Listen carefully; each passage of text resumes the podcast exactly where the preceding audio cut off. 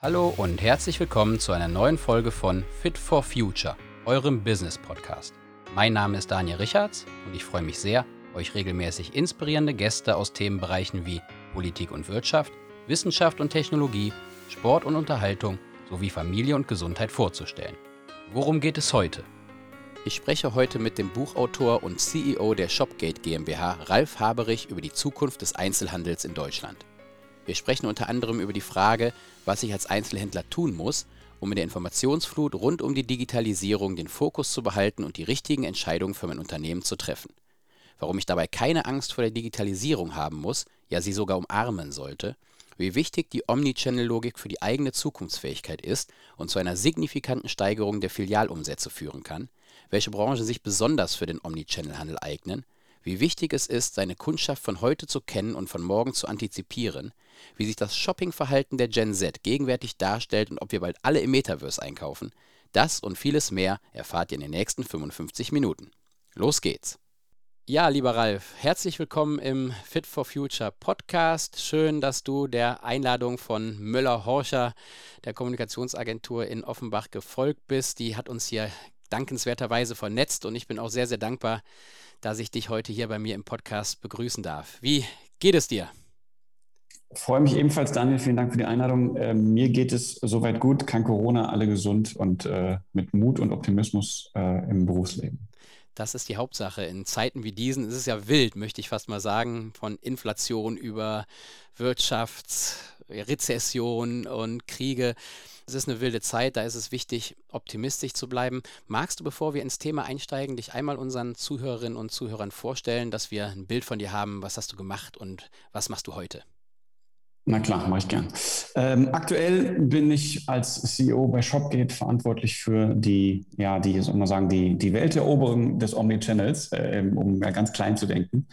Ähm, nein, wir versuchen bei Omnichannel sehr, sehr intensiv natürlich mit, mit Händlern zu sprechen. Wir versuchen sehr, sehr intensiv mit dem deutschen und dem deutschsprachigen Markt, aber auch bis hin zu den USA zu sprechen, um den Händlern, dem Einzelhandel auch nochmal klar vor Augen führen zu können, was denn Digitalisierung im Einzelhandel auch bedeutet. Ähm, und da bin ich bei Shopgate mit einem sehr, sehr guten Unternehmen ausgestattet und mit einem super Team, um das vorantreiben zu können. Das mache ich jetzt seit etwas mehr als eineinhalb Jahren, bin also quasi im zweiten Jahr. Und ähm, habe dort schon viel lernen dürfen, auch über Omnichannel, habe viel ähm, mit dem Team auch analysieren und recherchieren können, was der Markt denn benötigt.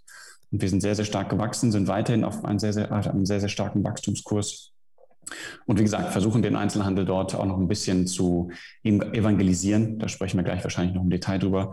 Ähm, parallel dazu bin ich äh, im Aufsichtsrat bei der Konversionskraft AG. Das ist ein, würde ich sagen, Marktführeragentur im Bereich Konversionsoptimierung oder generell Optimierung von ähm, digitalen Kanälen. Äh, das ist da sehr, sehr spannend. Alles um äh, André Morris, ähm, einer der Vorreiter, würde ich sagen, und vielleicht auch Päpste ähm, für die Konversionsthemen in Deutschland.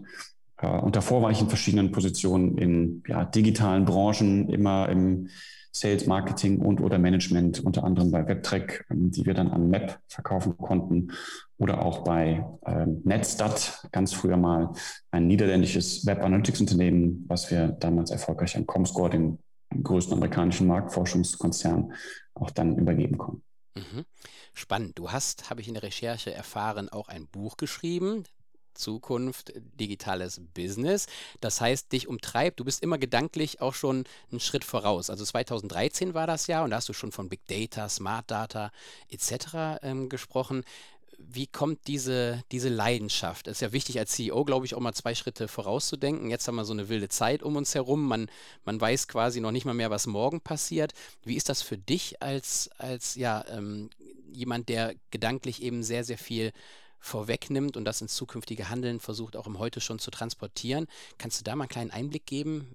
Ja, äh, sehr gerne. Lustig, dass du das Buch ansprichst. Das ist, glaube ich, wirklich genau ziemlich genau zehn Jahre her oder, oder neuneinhalb, ähm, als ich das veröffentlicht habe. Das habe ich mit vielen gemeinsamen Co-Autoren damals äh, zusammen gemacht.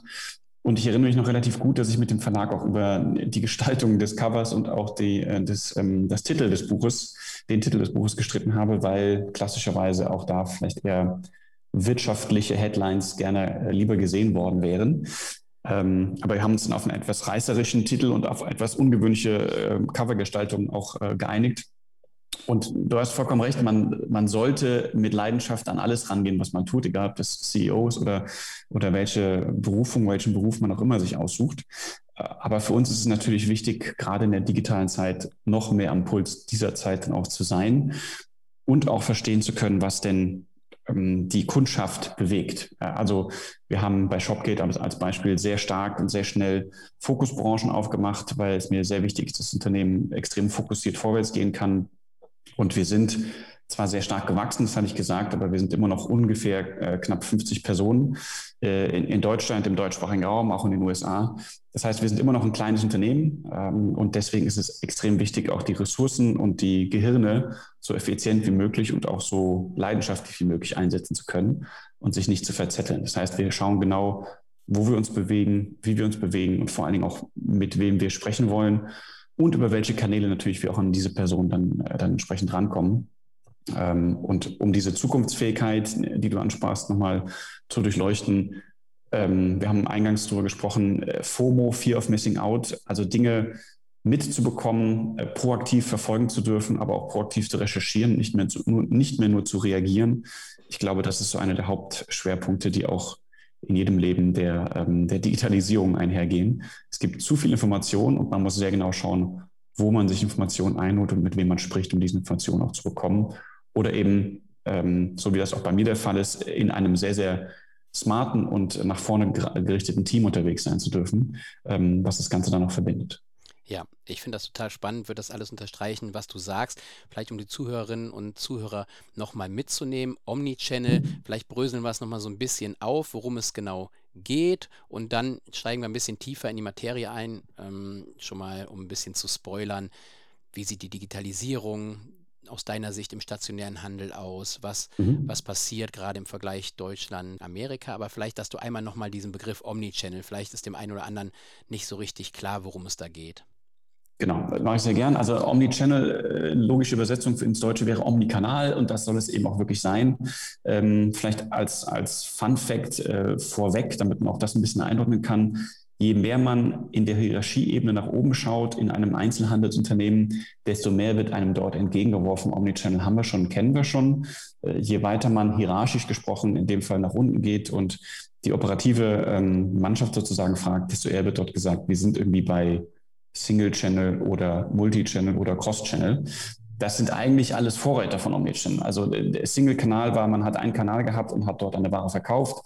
Ähm, dann kam eben Cross-Channel und oder Multi-Channel. Das heißt, man hat Kanäle nebeneinander, die aber nicht wirklich miteinander verknüpft sind, bei denen ich also auch kein kluges ähm, Datenkonstrukt dahinter habe, um ein gesamtes Kundenportfolio anzulegen oder ein, den, den Kunden etwas stärker auch transparent machen zu können aus der Handelssicht.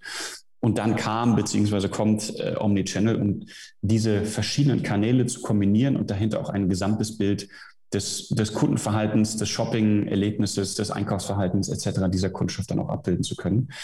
So dass ich dann eben im Idealfall wiedererkannt werde, wenn ich das möchte, aber eben auch meine Shopping-Vorlieben, sei es Brand, Farbe, Größe, was auch immer dann da jetzt für den Fashion-Bereich gesprochen, dort relevant ist, dann eben auch sehr schnell wiedergefunden werde und die idealen Angebote auch bekomme. Ja, bei, bei Omnichannel in der Begrifflichkeit, Ralf, da, da scheiden sich auch die Geister. Ich habe das auch in meiner beruflichen Laufbahn immer mal wieder gehört, dass der eine oder andere gesagt hat, ja, Omnichannel, das machen wir ja schon. Kannst du so mal den Prozess beschreiben, wie für dich Omnichannel tatsächlich aussieht? Ja, im einfachsten Sinne wäre es, Omnichannel ist so digital wie möglich und hat so wenig menschliche Touchpoints wie nötig, um eben auch Fehler äh, zu vermeiden. Ich kann dir ein, ein schockendes Gegenbeispiel, wenn du magst, gerne bringen, auch aus, der, aus dem Bereich der Schuhbranche. Ein großer Filialist mit hunderten von Filialen ähm, hat nach Eigenaussage auch Omnichannel und wir haben dann mal in einem intensiveren Gespräch herausgefunden, wie der Prozess dort läuft. Und das ist so, dass dann, wenn eine Bestellung über den Webshop kommt, die quasi, diese Bestellung quasi in der Zentrale aufgenommen wird, dann wird ein Fax an die Filiale geschickt. Also nochmal ein Fax, vielleicht für die jüngeren Zuhörer äh, muss man Fax erklären, aber es wird ein Fax in die Filiale geschickt. Und dort wird das Fax dann quasi ausgedruckt, äh, beziehungsweise kommt ausgedruckt an. Ähm, dann wird mit diesem Fax oder mit dieser Logik ins Lager gegangen, dass, dass ähm, der Schuhkarton, das Paar Schuhe geholt, das Fax und der, Schuhkarton, der Schuhkarton werden neben die Kasse gelegt und dann wird von einem Menschen in der Filiale der Kunde angerufen und äh, gesagt, dass diese Bestellung jetzt bereit liegt. Ja, das ist auch Omnichannel, weil es viele Kanäle beinhaltet. Ähm, aber nein, äh, bei uns würden wir jetzt Fax nicht als Kanal im Omnichannel-Prozess sehen. Ja, also schlanke Prozesse sind wichtig, ne, dass das Ganze effektiv ist. Wahrscheinlich, ich weiß nicht, nutzt ihr Machine Learning schon oder glaubst du, dass künstliche Intelligenz auch da dem ganzen Thema einen wichtigen, wichtigen Anstrich verpasst, um noch effizienter und kostengünstiger zu sein? Sicherlich ja. Ja, also Machine Learning ist äh, bei uns zumindest schon, schon gang und gäbe. Auch da vielleicht ein Beispiel, diese, diese ähm, genannte Logik Ship vom Store, in dem eben wirklich dann per E-Commerce bestellt wird, aber die Filialen auch als Lieferanten sozusagen dienen. Da wird natürlich auch über die Software bei uns geprüft, äh, welche Logik sollte denn angewandt werden, sprich, welche Filiale soll angepinkt werden. Also ist es die nahegelegenste im, im Kilometerradius, ist es die mit dem größten Sortiment? Ist es die, die gerade im Sale ist, ähm, um eben dieses Produkt noch aus dem Sale zu retten und dann vielleicht mit dem richtigen Preis zu verkaufen, mit der UPE? Ähm, oder sind es eben andere Themen, die natürlich ehrlicherweise in Deutschland weniger eine Rolle spielen, also diese, diese Lieferdistanzen, aber zum Beispiel in, in den USA natürlich extrem wichtig sind, denn je weiter, desto teurer ist dann auch der Versand. Äh, und da, auch da kann man dann wieder entsprechend Kosten einsparen.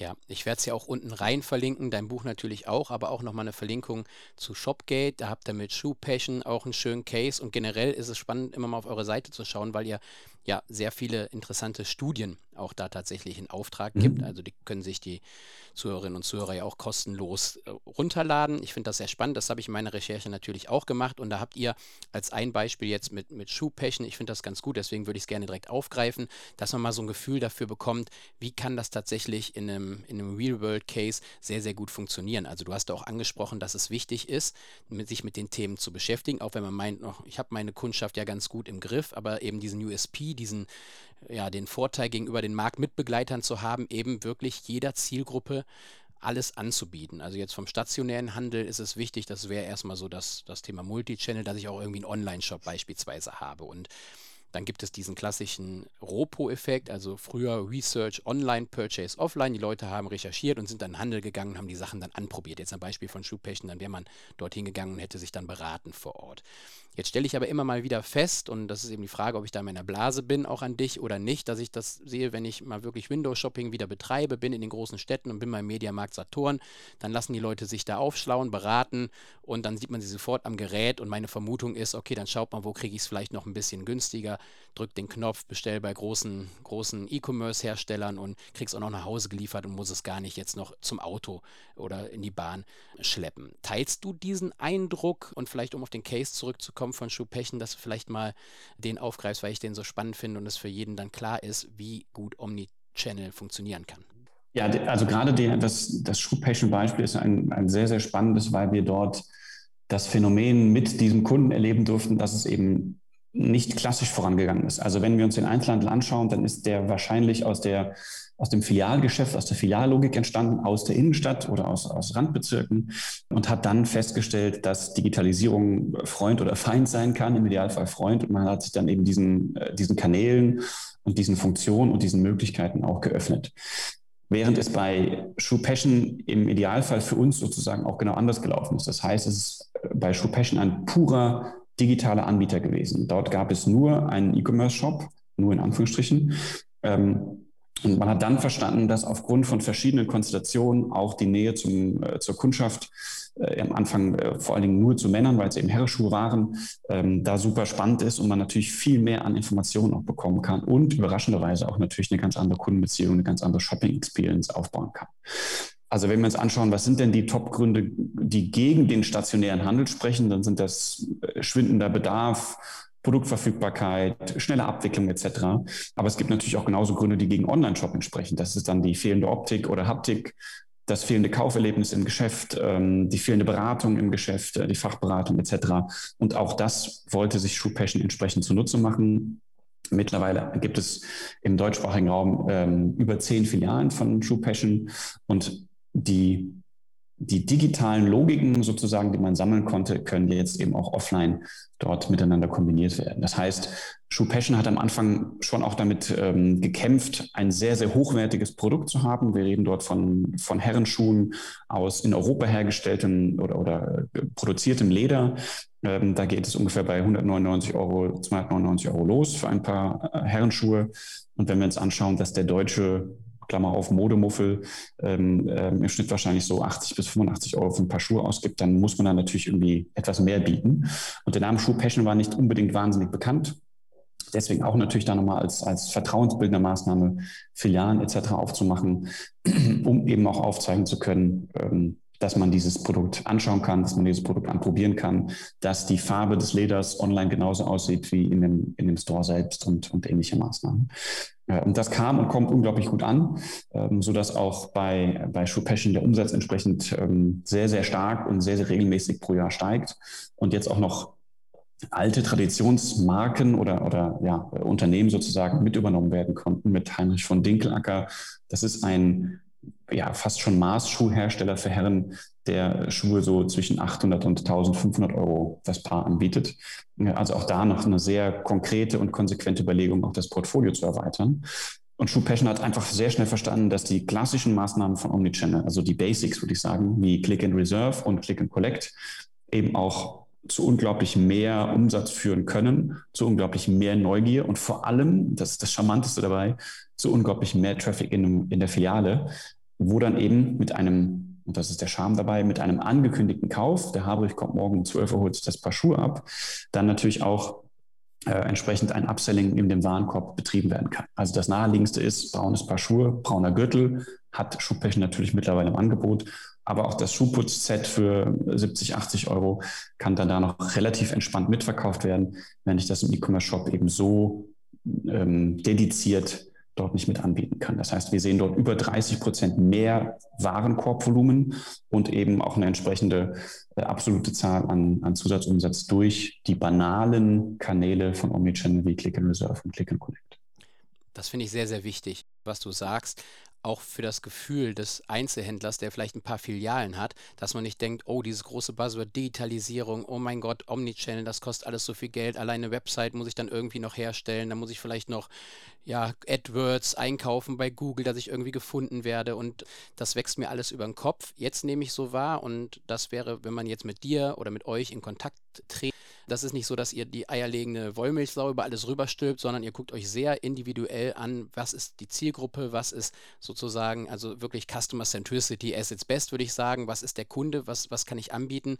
Und dann entwickelt ihr gemeinsam ähm, ähm, solche Lösungen, dass es zu solchen tollen Erfolgscases dann werden kann. Cross-Selling hast du angesprochen, weil da hat man ja auch immer oft diese oder Upselling, dieses Thema, ja, wie, wie kriege ich denn eigentlich noch die Leute? Ich muss jetzt hier steigende Energiekosten, physischer Laden, macht das überhaupt noch Sinn? Da kommen wir ja gleich noch auf deine Einschätzung, wie du glaubst, dass sich der Handel da tatsächlich verändert. Aber du kannst den Leuten die Ängste auf jeden Fall nehmen. Das ist noch nicht zu spät, wenn man jetzt merkt, ich habe vielleicht schwindenden Umsatz in der Filiale, habe da aber die Mitarbeiter und wenn dann online woanders bei der nächsten Filiale gekauft wird, dann hat man Prozesse intern, hast du auch schon angesprochen, ne? Hierarchien, Besitzstandsängste und so weiter und so fort. Das ist ja alles politisch. Deswegen hatte ich eben dieses Buch auch nochmal angesprochen, weil es ist jetzt zehn Jahre später auch noch sehr aktuell, wie ich finde. Ja, Datensilos, Dank, ja. Big Data. Ja. Das werde ich natürlich auch rein verlinken. Und das gibt mir als jemanden, der auch immer gerne nach vorne blickt, man hat so das Gefühl, meine Güte, es ist alles so langsam und ich habe doch vielleicht den Anschluss verloren. Also kannst du dem, dem Einzelhändler, der vielleicht, den Schuhhändler, nehmen wir einfach mal an, den Schuhhändler, bei uns sehe ich das auch, da machen Filialen dicht, die habe ich, die kannte ich seit 40, 50 Jahren, da ist man auch hingegangen, die haben sich aber einfach nicht weiterentwickelt, aber auch mhm. weil da, weil da eine gewisse Angst auch war, dann hat man versucht, sich an, an das zu klammern, was man immer kannte. Und deswegen hoffe ich, dass du jetzt einen Appell an, an die Einzelhändler richten kannst, dass da man da braucht keine Ängste davor haben. Man hat die Möglichkeit, auch jetzt noch mit einem übersichtlichen Budget vielleicht, ohne sich das zu stark zu verschulden, ja, kleine Schritte zu gehen, um das ganze Konzept und den Abverkauf dann zu optimieren.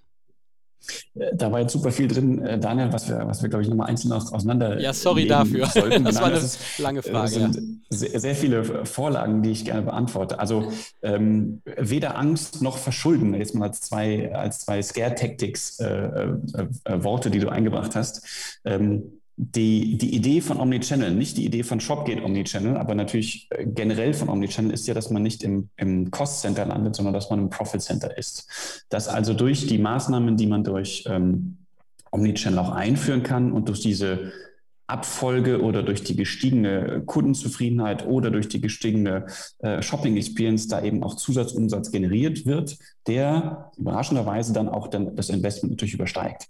Das heißt also unbedingt Omnichannel in die Logik des Einzelhandels mit einbringen. Wenn das dann von Shopgate kommt, haben wir da nichts gegen. Aber es geht erstmal darum, wirklich die Lanze für, für Omnichannel noch stärker und noch häufiger äh, und in noch mehr Kanälen zu brechen, weil es eben wirklich auch häufig noch so als äh, nice to have oder Add-on gesehen wird. Und oh Gott, das ist ein zusätzliches Software-Teil mit einem zusätzlichen Login.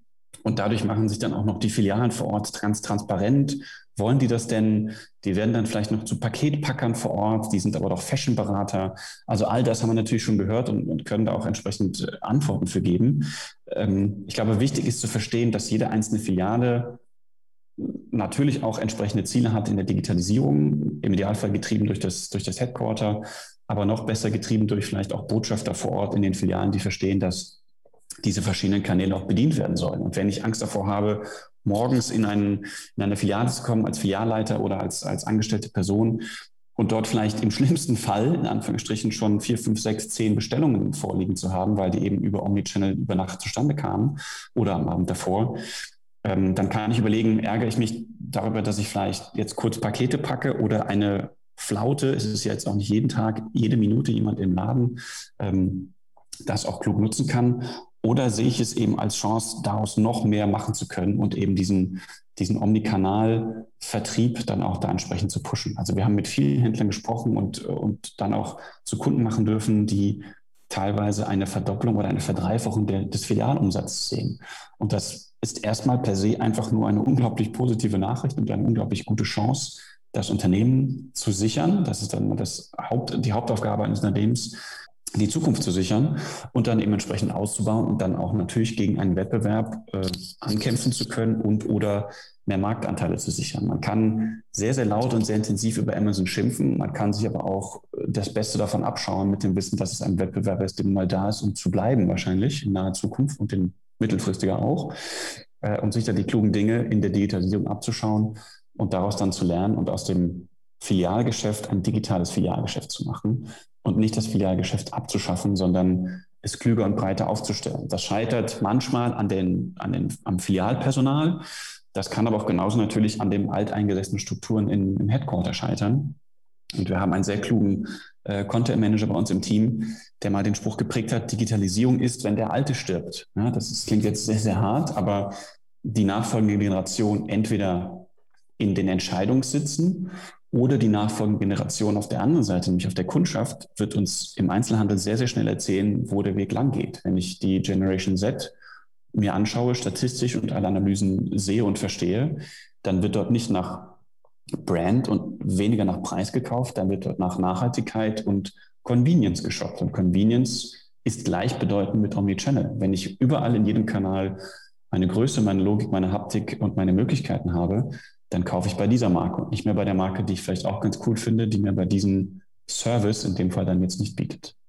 Ja, vielen Dank, Ralf. Das, das macht ja Mut, dass es da draußen auch diese Erfolgscases auf jeden Fall gibt. Ich bin ganz ehrlich, ich hatte so die letzten zwei Jahre, bin ja jetzt auch nicht so tief mehr drin in diesem Thema. Man hat immer so den Eindruck, links und rechts macht alles zu, die Innenstädte sterben aus und jetzt schilderst du aber gerade wirklich Erfolgscases. Ist das die Ausnahme oder stellst du jetzt bei der Digitalisierung im stationären Handel tatsächlich eine, durch Corona vielleicht auch getrieben wirklich eine große Veränderung zum Positiven fest? Im Idealfall wird ja die Ausnahme dann irgendwann zur Regel sozusagen. Also wir haben natürlich noch, noch viele Success Cases ähm, neben Shoe Passion, die wir nennen können. Ein, was mir jetzt spontan anfällt, wäre, wäre von Sir. Das ist ein, ein Bekleidungsunternehmen als Teil von Van Laak, ähm, glaube ich, da noch bekannter, die auch über 20 Filialen haben, in ganz Deutschland verteilt und die eben auch schon da wieder einen Schritt weiter sind und nicht nur Click and Reserve und Click and Collect anbieten, sondern eben auch sowas, was da heißt Ship from Store, also das ähm, Versenden der Produkte aus der Filiale heraus selbst, was dann auch dazu führt, dass quasi das zentrale Warenlager, in dem Fall auch gewünscht, irgendwann abgeschafft werden kann oder zumindest auf ein deutliches Minimum reduziert werden kann, weil dort eben unglaublich viele Kosten entstehen.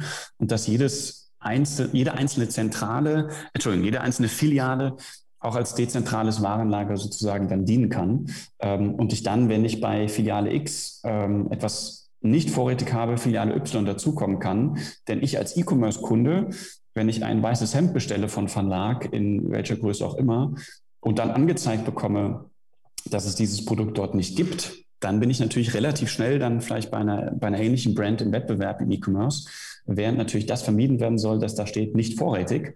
Und wenn ich alle Filialen anzapfen kann, dann habe ich eben nicht nur das zentrale Warenlager als einzige äh, Quelle der Wahrheit, sondern kann 20, 30, 40, 400 Filialen noch damit anbinden und habe immer das weiße Hemd vorrätig und kann eben auch immer entsprechend die Kundschaft dann versorgen, sodass immer das Shopping-Erlebnis ein positives ist und nicht mit Warten oder mit, ähm, mit Verschieben des, des Shoppings dann versehen werden muss. Mhm. Das ist toll.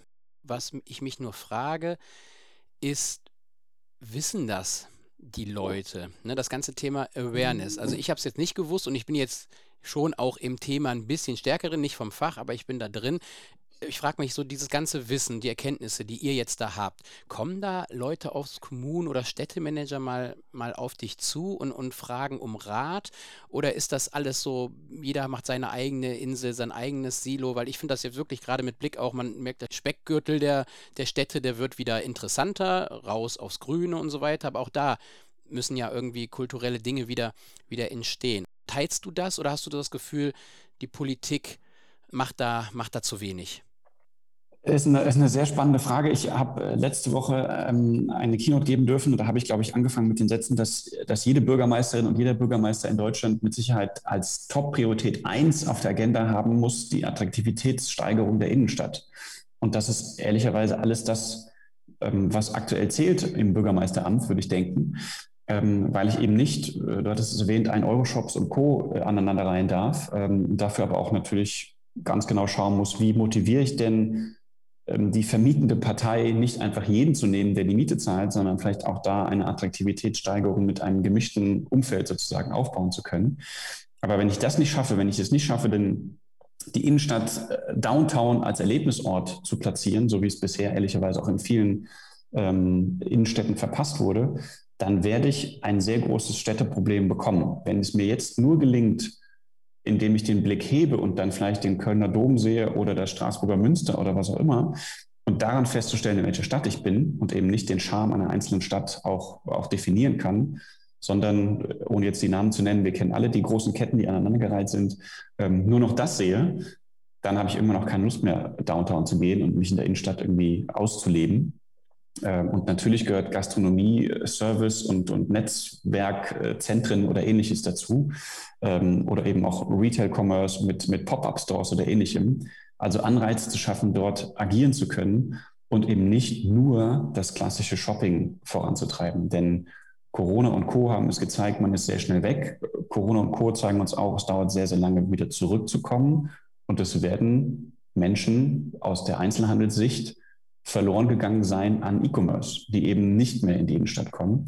Aber die, die zurückkommen wollen und die auch Spaß daran haben, für die brauche ich ein größeres Angebot als nur die reine Ladentür und die einzelne Filiale.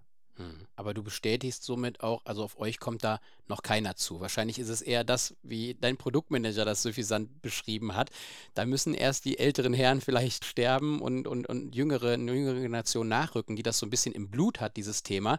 Vielleicht auch für den einen oder anderen Start-Upper, der jetzt gerade zuhört, das könnte wahrscheinlich auch ein tolles Geschäftsmodell sein, da mal eine Beratungsagentur aufzumachen und äh, die Schnittstelle zwischen, zwischen E-Commerce, Omnichannel und tatsächlich auch den Bürgermeistern oder Städtemanagern dieser, dieser Welt zu sein, weil ich habe so immer den Eindruck, da, da fehlt es an Kommunikation und auch an Wissen. Ja, es ist, also das klingt immer so esoterisch, wenn man über Change Management und über, über People Management spricht, aber es ist auch und gerade bei Omnichannel ehrlicherweise nichts anderes diese Software, wenn wir uns jetzt nun mal darum um diese, um diese Feature kümmern, Click in Reserve und Co., ist natürlich mit einer entsprechenden Fachkompetenz des Unternehmens, das das anbietet, ähm, dann vorhanden und unglaublich schnell und unglaublich entspannt einzubauen. Natürlich muss man über die eine oder andere Schnittstelle vielleicht mal nachdenken, aber in unserem Fall gibt es natürlich zu Shopware, Magento, SAP und Co. alle Schnittstellen, die es da schon gibt in der Schublade oder die es geben sollte. Und es ist kein Thema der Implementierung einer neuen Software. Es ist nicht wie es in manchen Köpfen auch dann häufig der Fall ist. Wir bauen jetzt hier neues Inventory Management auf. Inventory Management ist gleich ERP, ERP ist gleich SAP, SAP ist gleich vier Jahre. Und das ist, das ist auch das, was teilweise diese, dieses Voranschreiten auch blockiert, ehrlicherweise. In unserer Leistung, in unserer Lösung kann ich dir sagen, innerhalb von zwei bis sechs Wochen ist das Ding live. Da ist dieser banale Button auf der Webseite eingebaut und dahinter mit Verbindung zum Kassensystem und Co. steht diese Lösung. Und sie bindet vielleicht, je nach, ist natürlich schwierig zu sagen, je nach IT-Kompetenz äh, im Einzelhandel zwischen vier und acht Personentagen müssen dafür aufgebracht werden, um, um diese Lösung dann auch marktfähig zu machen. Das heißt, es ist ein No-Brainer im Sinne des Profit Centers, ein No-Brainer im Sinne der, der schnellen Umsetzbarkeit, des schnellen Beiboots und ehrlicherweise muss es auch ein No-Brainer sein, da kommen wir, glaube ich, auch gleich noch zu. Es gibt viele Fashion-Unternehmen, die sind mit den Köpfen im Metaverse und das müssen sie auch sein und sie müssen da visionär sich umschauen und sie müssen schauen, ob sie im Decentraland Land neben Balenciaga und Co. kaufen. Aber aus meiner Sicht müssen sie auch Click and Reserve anbieten auf der Webseite. Und auch da gibt es noch die ein oder andere Modemarke, den einen oder anderen Sporthersteller, den einen oder anderen äh, Beauty-Hersteller oder, oder Beauty-Lieferant, die das so nicht spielen und die da, glaube ich, auch eine Menge Chance verspielen, denn unter uns, so viel ist jetzt im Metaverse auch noch nicht los, dass ich da unbedingt so schnell, so intensiv investieren muss. Natürlich muss ich mich darum kümmern, ohne, ohne Wenn und Aber, aber ich muss auch erst die Hausaufgaben machen können, um Leute auf diesen Weg mitzunehmen. Ja, das ist nochmal ganz wichtig. Sehe ich genauso. Du hast gerade angesprochen, die Hausaufgaben. Da folgt man dann einem Hype und hat, ohne die Hausaufgaben zu machen, macht man, macht man einen Schritt ja, vor dem eigentlichen Schritt, der noch, der noch zu tun wäre. Wie jetzt hatte ich es ein paar Mal angesprochen, der Blick über den großen Teich, der würde mich natürlich jetzt gleich noch interessieren, aber mhm. für so einen Einzelhändler, wie viele Filialen bräuchte man ungefähr? Wahrscheinlich jetzt für den Blumenladen neben dem Friedhof eher nichts, ne? So, sondern du würdest wahrscheinlich eher sagen, also man sollte schon jemanden haben, der vielleicht sich dem Thema annimmt, Digitalisierung, auch äh, Schnittstellen, ähm, API-Schnittstellen hast du gerade angesprochen. Also da sollte schon auch eine gewisse Affinität rund um, um Tech vorhanden sein. Ja, die Affinität sollte da sein oder zumindest sollte man das Verständnis haben, dass Digitalisierung ein Freund sein kann und wird, wenn man es eben mit einbindet. Und ähm, dein Beispiel mit dem Blumenladen, das ist natürlich meistens ein spontanen Kauf getrieben, äh, niedrig budgetär und auch Ware, die natürlich jetzt nicht lange da liegen kann, sozusagen, sondern auch sehr schnell aufgenommen werden muss ähm, dafür vielleicht weniger geeignet, aber überraschenderweise, ich äh, wohne in Wiesbaden und wenn ich hier durch die Innenstadt gehe, habe ich vor kurzem auch ähm, gesehen, dass eine Nordsee-Filiale, also das klassische Fischbrötchen, äh, auch wirklich mit großen Bannern wirbt und dort Click and Collect vorantreibt. Ich, ich muss irgendwann mal fragen, wie viel ähm, Anspruch und wie viel Nachfrage es dazu gibt, aber im Vorfeld ein Fischbrötchen zu reservieren und zu bezahlen, erscheint mir vielleicht sogar etwas, etwas zu ambitioniert. Aber das müsste ich, äh, kann ich nicht beurteilen, die Zahlen kenne ich nicht. Ich glaube, relevant ist natürlich der Fokus, um Omnichannel betreiben zu können, vor allem ein funktionierender Online-Shop. Mit funktionierend meine ich nicht, dass die Technik stimmt, davon gehe ich aus, sondern dass so viel Awareness, so viel, so viel Traffic auf diesem äh, Online-Store ist, dass dort eben auch Menschen, bildlich gesprochen, abbiegen können zu Click and Reserve und Click and Collect. Also nicht nur E-Commerce betreiben oder shoppen, sondern eben so viele Menschen auf diesen, auf diesen Shop kommen, auf diese, Web, auf diese Website landen, um dann überlegen zu dürfen, kaufe ich jetzt direkt, lasse ich es mir liefern nach Hause. Das ist aus meiner Sicht der einzige, aber auch äh, natürlich der relevanteste Grund für E-Commerce.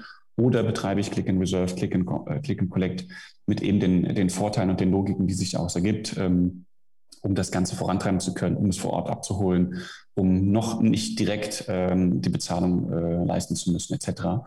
Ähm, aber es müssen eben einige Menschen von diesem Traffic auch diese Möglichkeit bekommen, nach da abbiegen. Dann kann ich als Einzelhändler auch verstehen, ob das ein Erfolg war oder nicht.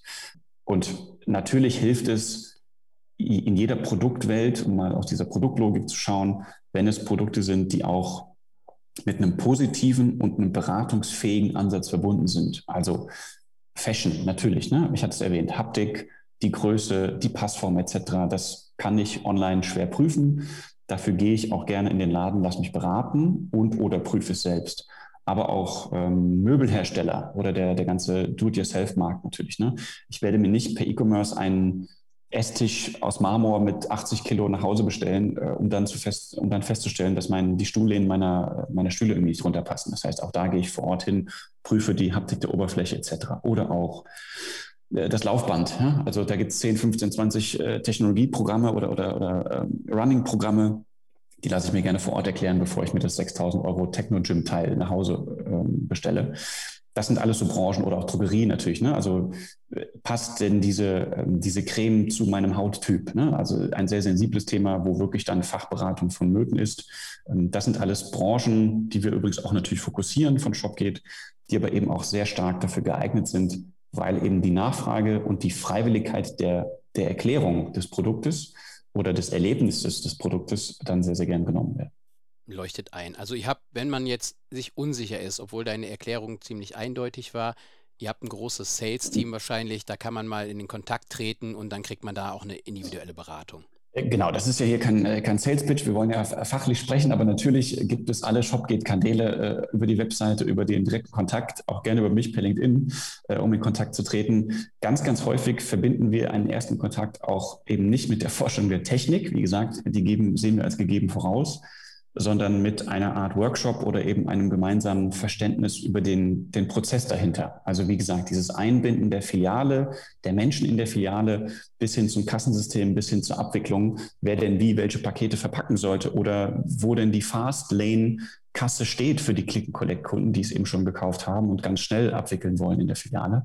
Ähm, all das mal durchzudenken, ähm, das ist ganz spannend. Und wir haben auch online ein entsprechendes Quiz, was man sich nochmal zur Verfügung oder, oder zu, ähm, durchspielen kann, sozusagen, um selber zu schauen, wie omnichannel-fähig bin ich denn da dabei. Auch ganz spannend. Ja gut, dass du es angesprochen hast, genau, keine Sales-Veranstaltung, aber es war gerade so naheliegend ja, und jetzt ja. habe ich den Fachmann hier, ne, deswegen, damit auch der Zuhörer und die Zuhörerin sich da abgeholt fühlen. Dann kommen wir auch wieder, weil es ist ja auch fachlich tatsächlich dein Blick über den großen Teich. Sind die Amerikaner uns hinsichtlich Omnichannel einiges voraus oder würdest du sagen, das hält sich sogar die Waage? Ich glaube, sie sind schon noch ein Stück weit, oder nicht sie sind, sie waren ein Stück weiter vorne bei der Omnichannel-Logik ähm, und haben auch verstanden, dass eben auch zum Beispiel in, in, den klassischen Malls, die es in den USA gibt, auch da natürlich viele Dinge vorangetrieben werden müssen, um Leute aus der Innenstadt rauszuziehen ne, und dann eben in die Einkaufszentren zu bringen. Aber wir haben auch in Deutschland äh, den einen oder anderen Vorzeige ähm, ähm, Evangelisierer für Omnichannel oder das Vorzeigeunternehmen, die schon 2015, 16, 17 Omnichannel betrieben haben. Vielleicht hieß es dann da noch nicht so oder vielleicht war es, hat ein Kanal gefehlt, weil es den damals noch nicht gab. Äh, Social Media und Co. vielleicht in, in, in dem Detailausmaß. Aber generell ist Omnichannel ein, ein globales Phänomen, würde ich sagen, mit dem Wissen, dass natürlich äh, der Amerikaner, wenn ich das jetzt mal so verallgemeinern darf, ähm, nicht ganz so paranoid oder auch geschützt mit Daten umgeht, wie wir das tun in Deutschland und oder Europa äh, und dadurch natürlich auch Vorteile hat, Kundendaten zu verbinden und auch da ein besseres Erlebnis zu schaffen. Ganz wertfrei gesprochen. Ja, das ist ein wichtiger Punkt, auf den wollte ich nämlich tatsächlich hinaus. Wir haben jetzt hier als Land weil das sind ja nochmal geografisch auch ganz andere Strecken. Also wir sind eigentlich prädestiniert mit unserer flächendeckenden Abdeckung, dass man wirklich auch hingehen kann und dieses Omnichannel ganz gut leben mhm. kann. Ne? Das ist nicht die eine große Mall, wo ich einmal am Wochenende zweieinhalb Stunden hinfahren muss, vielleicht bei dem einen oder anderen Amerikaner. Das heißt also, wir haben geografisch, weil wir nicht diese großen Silos haben, sondern eigentlich überall auch durch unser ganzes Städtekonzept irgendwo, auch in, in, Kleinstädten eigentlich die Möglichkeit haben, das alles abzubilden. Jetzt hast du es aber gerade angesprochen, Datenschutzgrundverordnung, also DSGVO und auch dieses ganze Thema Cookies und ich will eigentlich gar nicht so viel preisgeben.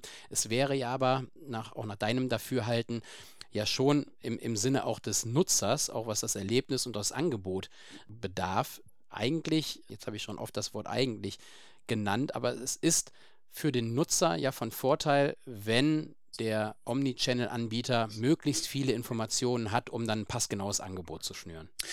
Äh, ja, ich muss doch immer auch abwägen als, als User, was ich denn preisgebe, beziehungsweise was der Benefit ist, wenn ich irgendetwas äh, preisgeben kann. Ne? Also die Deutschlandcard oder Payback und Co. Ähm, sind in vielen Portemonnaies äh, zu Hause. Und ich habe dann verstanden, dass wenn ich mich irgendwo oder wenn ich irgendwo meinen Einkauf einscanne, überraschenderweise ich dann ein, zwei, drei Wochen später auch äh, die entsprechende Werbung vielleicht dann in meinem Postfach äh, oder, oder, oder wirklich einen Briefkasten bekomme, ähm, dann hängt das zusammen und wahrscheinlich verstehen es immer noch viele nicht, die diese Payback-Karte nutzen und äh, plädieren dann nur auf, auf das Punktesystem dahinter oder so. Ähm, aber das wäre aus meiner Sicht ein fairer Deal. Ich gebe mehr von mir Preis und bekomme dann dafür irgendeinen Rabatt oder zumindest irgendwelche Einkaufswelten, die mir sonst verschlossen bleiben. Natürlich ist GDPR, DSGVO, glaube ich, ein, ein sehr deutsches Thema natürlich auch, ne? jetzt nicht um über die Historie zu sprechen, aber natürlich kommt das irgendwo her, ähm, mit, mit dieser ganzen historischen Logik dann dabei. Aber ich muss eben immer auch den, den Blick über das, äh, das globale Phänomen schweifen lassen und betrachten, wenn ich dort genauso viel Shopping Experience bieten möchte, wie zum Beispiel in den USA, dann kann ich das eben jetzt aktuell nicht so abbilden. Ich kann versuchen, nah ranzukommen, aber ich kann eben in diesen gesetzlichen Rahmenbedingungen nur so weit gehen, wie ich eben durch Double Opt-in und Co. dann auch gehen darf und gehen möchte. Ganz anderes Thema, was aber natürlich total darauf einzahlt, ist das ganze Thema Nachhaltigkeit. Da haben wir ja ganz oft das, hier kommt auch bei uns, bin ich ganz ehrlich, kommen hier drei, vier verschiedene Lieferanbieter am, am, am Tag vorbei. Man fragt sich manchmal, äh, so viel habe ich doch eigentlich gar nicht bestellt, aber das ist natürlich etwas, wo man sich fragt, meine Güte, und dann muss das denn sein, die ganzen Kartons, die ganzen Verpackungsthemen.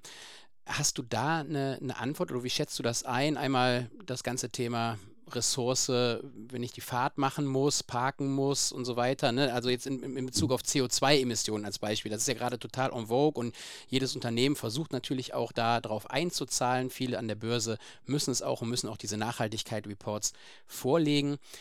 Wie ist da dein, dein Eindruck oder dein Gefühl in Bezug auf Nachhaltigkeit? Ist Omnichannel nachhaltig?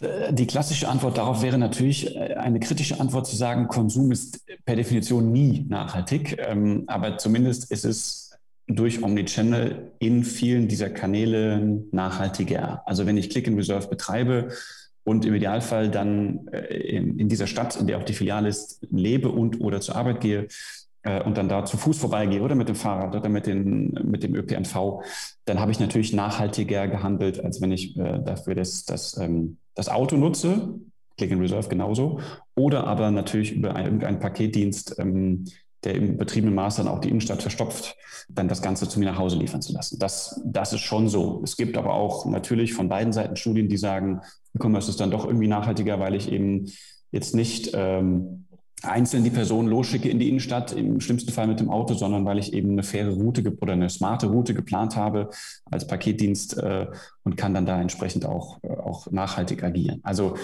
auch da scheiden sich so ein bisschen äh, die Geister dabei. Aber in, in meiner Logik, in meiner Sichtweise ist das, was ich zu Fuß vor Ort und ohne äh, Autoaufwand erledigen kann, mit Sicherheit nachhaltiger als das, was ich, was ich anders produzieren würde. Natürlich. Vielen Dank für deine Einschätzung. Ein ein Vögelchen hat mir zugezwitschert, dass du auch an einem Omnichannel-Buch jetzt zukünftig arbeitest oder gerade schon arbeitest, kannst du da schon ein bisschen Ausblick geben? Weil da würde ich nämlich gleich drauf, drauf hinaus, so die Gen Z, Gen Z Plus, wie verändert sich die im Metaverse? Was greifst du auf in dem Buch? Ich finde das sehr, sehr spannend. Ja, äh, kann ich gerne machen, ist quasi eine, eine sehr ähm, kleine, aber dann doch eine Weltpremiere, das hier zu verkünden, äh, dass ich ein, ein, weiteres Buch plane, aber in dem Fall nicht alleine, sondern mit äh, Professor Dr. Mark Harvard.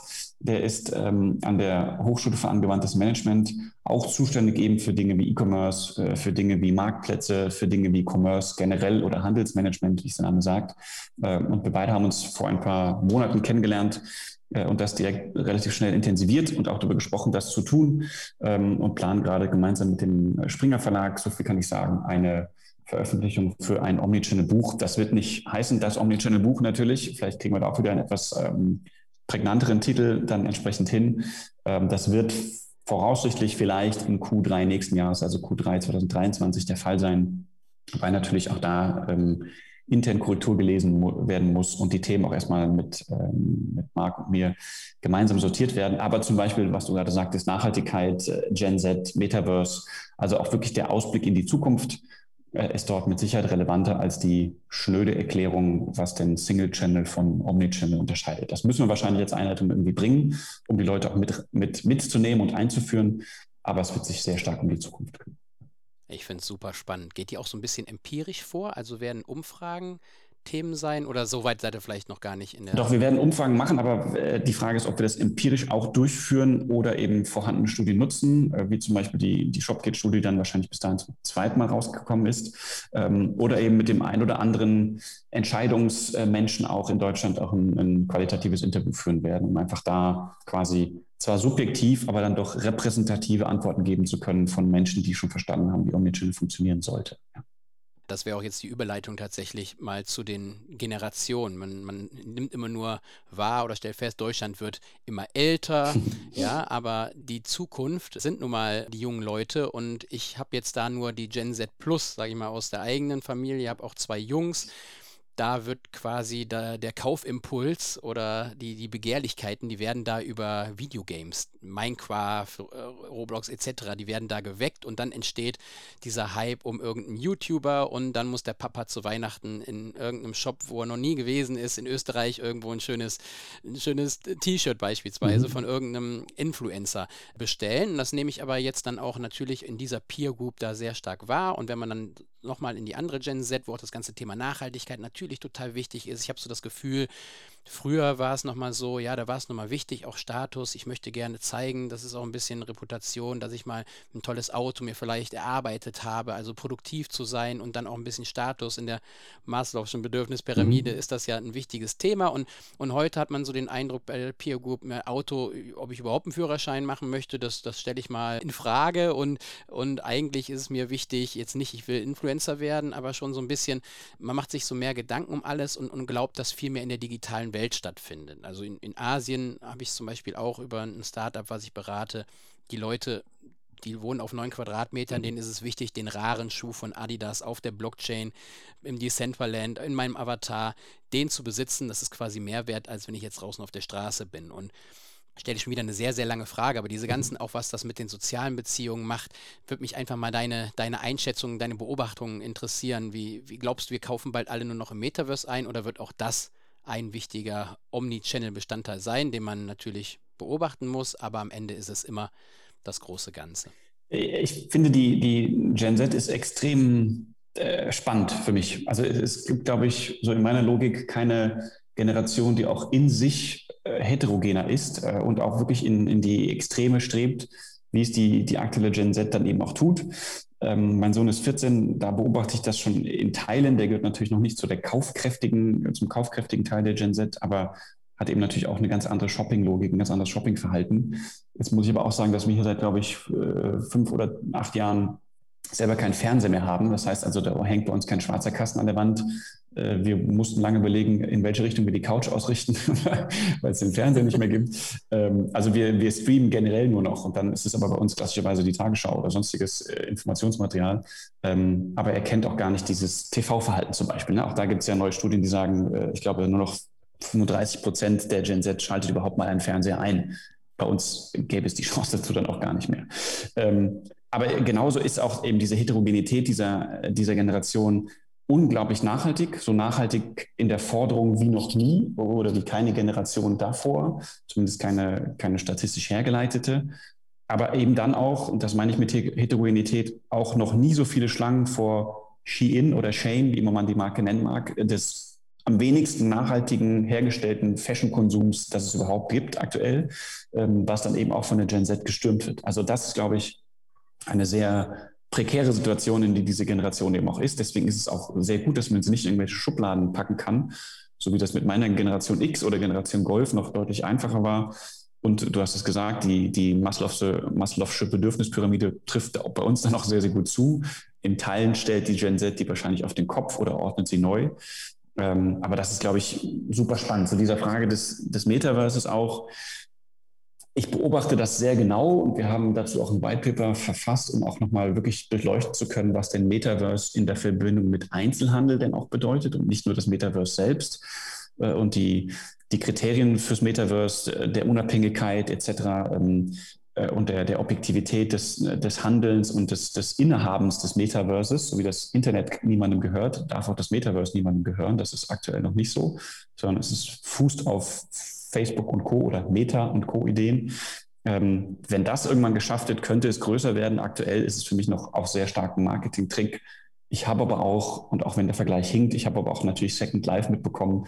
Äh, und, und äh, da hängen wahrscheinlich jetzt noch sehr, sehr viele sehr tote Avatare rum, wenn es das noch gibt, überhaupt die Plattform, ähm, sodass da natürlich auch ein bisschen Skepsis mitschwingt. Aber es ist zumindest ein durch die Digitalität und auch durch die Bandbreite und die Logik des Streaming-Effektes eine unglaublich spannende Plattform, um zu schauen, was denn dort passiert. Also wenn bei den MTV Music Awards dann Eminem nicht live auf der Bühne ist, sondern irgendwie ein Video aus seinem, aus seinem Metaverse oder aus seinem Metaverse-Auftritt streamt, dann sind das schon ganz andere Themen, die da diskutiert werden. Und natürlich NFTs und Blockchain machen da nochmal zwei extreme Welten auf, ähm, wo auch immer noch geprüft werden muss, ist das jetzt schnelle digitale Geldmacherei eines Kunstwerkes oder hat es Hand und Fuß und es setzen sich eben Sammelleidenschaften oder Kunstleidenschaften auch auf dem digitalen Wege durch. Das, das glaube ich, sehr spannend.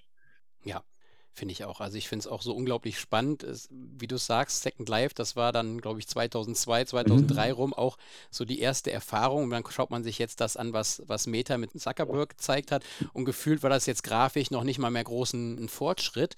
Da wurde er ja auch für abgestraft ein Stück weit. Aber ich glaube eben auch, dass es jetzt die Zeit ist, dass es nicht weggeht, dass man sich unbedingt damit beschäftigen muss. Aber genau wie du sagst, mein Eindruck auch, wie viel Hype ist das, wie viel FOMO für die Unternehmen, auch da wieder jetzt irgendwo präsent zu sein und dann vielleicht eben die Hausaufgaben zu vernachlässigen und eben andere spannende Zielgruppen wegzulassen. Also du würdest auch auf jeden Fall sagen, Omnichannel, das ist halt nach wie vor, wenn man es sich leisten kann, wenn man so groß ist, das Know-how dort aufzubauen, dass man wirklich alle Facetten dort bedient.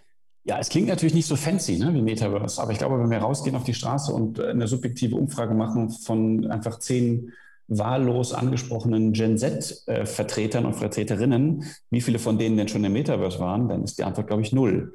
Äh, wenn wir aber den Einzelhandel mal allgemein fragen könnten, wie wichtig ist denn jetzt gerade in der aktuellen Situation ist, vielleicht noch nicht mal Umsatz zu steigern, sondern einfach nur in Anführungsstrichen Kosten zu reduzieren, was eben durch Omnichannel und Ship from Store auch möglich, auch möglich ist, dann müssten eigentlich zehn von zehn antworten, dass das jetzt gerade sehr relevant ist, denn die Görzens und die Orseys dieser Welt werden mit Sicherheit auch in diesem Kalenderjahr und auch im nächsten noch sehr, sehr viele große Brands nach sich ziehen. Äh, und, und natürlich gibt es da auch Gerüchte, Küchen und Co. Aber es ist, es wird noch viel passieren im negativen Sinne der Schließung von Filialen in Innenstädten. Und da müssen einfach neue Logiken hinterher. Und wenn ich nicht gewillt bin, was im Einzelhandel so sein sollte, unter die Räder zu kommen, sondern daraus auch eine Chance zu ziehen und dann vielleicht antizyklisch auch mal in, in Digitalisierung zu investieren äh, mit Gehirn und oder Budget, dann ist Omnichannel äh, für mich eben ein No-Brainer im eigentlichen Sinne. Also deine, deine drei Key Takeaways, ähm, beziehungsweise deine drei ja, Empfehlungen für einen Händler, auf denen das, das alles gesagt jetzt so ein bisschen zutrifft, der sagt, ich möchte mich mit dem Thema stärker beschäftigen habe jetzt vielleicht nur einen, kleinen Handel, aber ich, Metaverse habe ich schon mal gehört. Aber was wären so die, die ersten Schritte, wo du der Meinung bist, die er, die er unternehmen sollte? Auf jeden Fall äh, verstehen, was die Kundschaft möchte. Jetzt kann, man es nicht pauschalisieren, äh, Männlein, Weiblein, alt, jung, dick, dünn, ähm, zu gucken, welches Produktangebot oder welches Angebot denn überhaupt in der Filiale äh, herrscht und dann noch zu verstehen, was denn in der Endkonsumentenlogik äh, dann auch das ist, was man braucht. Und da in dem Fall würde ich jetzt ein bisschen Eigenwerbung machen und eben nochmal auf die Studie ansprechen. Da haben wir auf über 80 Seiten 2000 Endkonsumenten und Endkonsumentinnen befragt und die quasi gegenübergestellt 300 Einzelhändlern.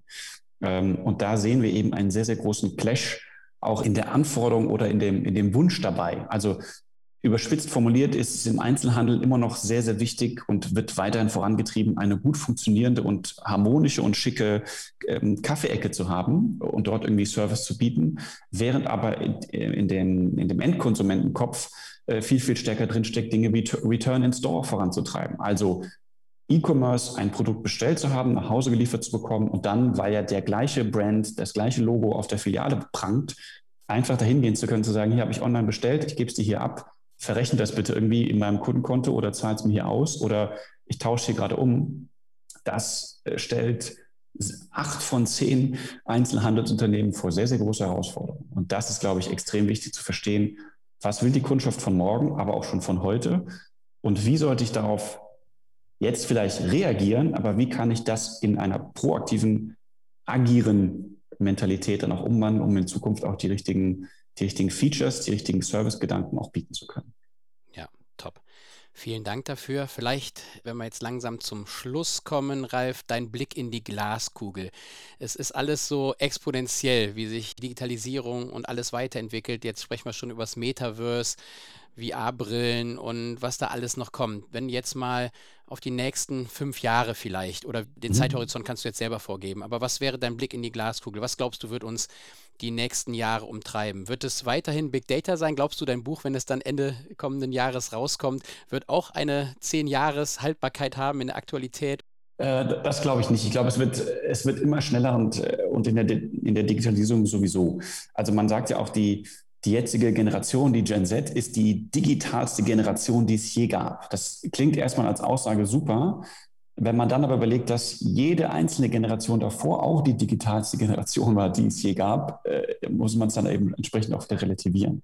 Ich glaube, für den Einzelhandel ist wichtig, wie gesagt, die Digitalisierung zu umarmen. Und das darf nicht passieren, indem die nachfolgende Generation startet oder die nachfolgende Generation einkauft oder eben dann dort nicht mehr einkauft, sondern das sind kleine Themen wie eben dass, dass der digitale Helfer in der Filiale und sei es nur die Leute da oder die Menschen daran zu gewöhnen, vielleicht mit einem iPad durch den Store zu gehen und eine andere Art von Kundenbeziehung aufbauen zu können oder eben den Menschen klarzumachen, dass sie nicht mehr unbedingt zur, äh, zur Kasse gehen müssen, um dort zu bezahlen, sondern das eigentlich direkt in dem Gang oder von mir aus auch dann direkt vor der Umkleide schon passieren kann, weil ich eben die Tüten bereitstehen habe und das im Kassensystem über das iPad dann auch läuft. Das wäre mal der kleinste Hinweis darauf, die, das Shopping-Erlebnis zu vereinfachen oder auch ähm, quasi sprechende ähm, äh, Schaufenster, also da auch eine Digitalisierung einbauen zu können, sodass ich von außen schon vielleicht irgendwelche Themen und Inhalte betrachten kann, die es innen gibt äh, und mich das dann irgendwie reinzieht.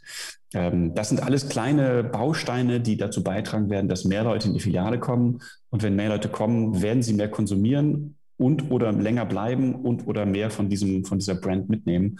Und alles diese, dieser genannten Punkte sind Vorteile, die den Handel eben in eine, in eine rosigere Zukunft, als sie jetzt ist, mit den ganzen Rezessionen, Inflation, Corona, Ukraine-Themen ähm, natürlich bringt. Und das ist eine logische Flaute, aber man muss daraus verstärkt hervorgehen und nicht ähm, sich darüber überschwemmen lassen. Das finde ich einen, ganz, ganz tollen Schluss, lieber Ralf. Die Digitalisierung umarmen, keine Angst davor zu haben, Wissen ist Macht oder angewandtes Wissen ist Macht. Deswegen sich die Studien auch mal, man muss auch in sich selbst investieren und sich weiterbilden. Ich glaube, das ist ganz wichtig, dass man da am Puls der Zeit bleibt, gerade in, in diesen Zeiten. Ich möchte mich ganz herzlich bedanken für deine ganz tollen Eindrücke, Erkenntnisse und dein Wissen, was du hier kundgetan hast. Ich glaube, da ist für viele Leute ganz, ganz viel dabei und möchte dir natürlich jetzt noch das letzte Wort übergeben, ob du noch eine finale Botschaft hast. Ansonsten, ja, nochmal ganz, ganz herzlichen Dank für deine Zeit. Herzlichen Dank für die Einladung, Daniel. Hat mir Spaß gemacht. Äh, wir bleiben auch darüber in Kontakt und, und äh, freuen uns, wenn wir das Netzwerk erweitern. Ich will jetzt kein, äh, keine finale Botschaft rausschicken. Ich glaube, wichtig wäre, wir haben FOMO angesprochen, Fear of Missing Out, sich nicht verrückt machen zu lassen, sondern die relevanten Themen zu picken. Unter anderem deinen Podcast, aber auch sich generell im Einzelhandel einfach schlau zu halten. Denn nur so wird man es schaffen, auch immer mal wieder eine Nase voraus zu sein. Wunderbar, das ist ganz lieb. Ganz, ganz herzlichen Dank, Ralf, und alles Gute. Bis bald. Vielen Dank. Danke. Tschüss. Liebe Zuhörerinnen und Zuhörer, das war Folge 21 des Fit for Future Podcasts. Wenn euch die Folge gefallen hat, dann lasst gerne eine positive Bewertung da. Abonniert den Podcast, um keine weitere Folge zu verpassen. Wenn ihr mehr über den Omnichannel-Handel, die Zukunft des Einzelhandels sowie meinen heutigen Gast Ralf Haberich erfahren möchtet, dann schaut unbedingt in die Show Notes. Dort habe ich euch alle relevanten Informationen verlinkt. Die Welt ist auf allen Ebenen im Wandel und nur wer gut und über die richtigen Quellen informiert ist, kann für seine Zukunft die bestmöglichen Entscheidungen treffen. Bleibt gesund und neugierig, euer Daniel.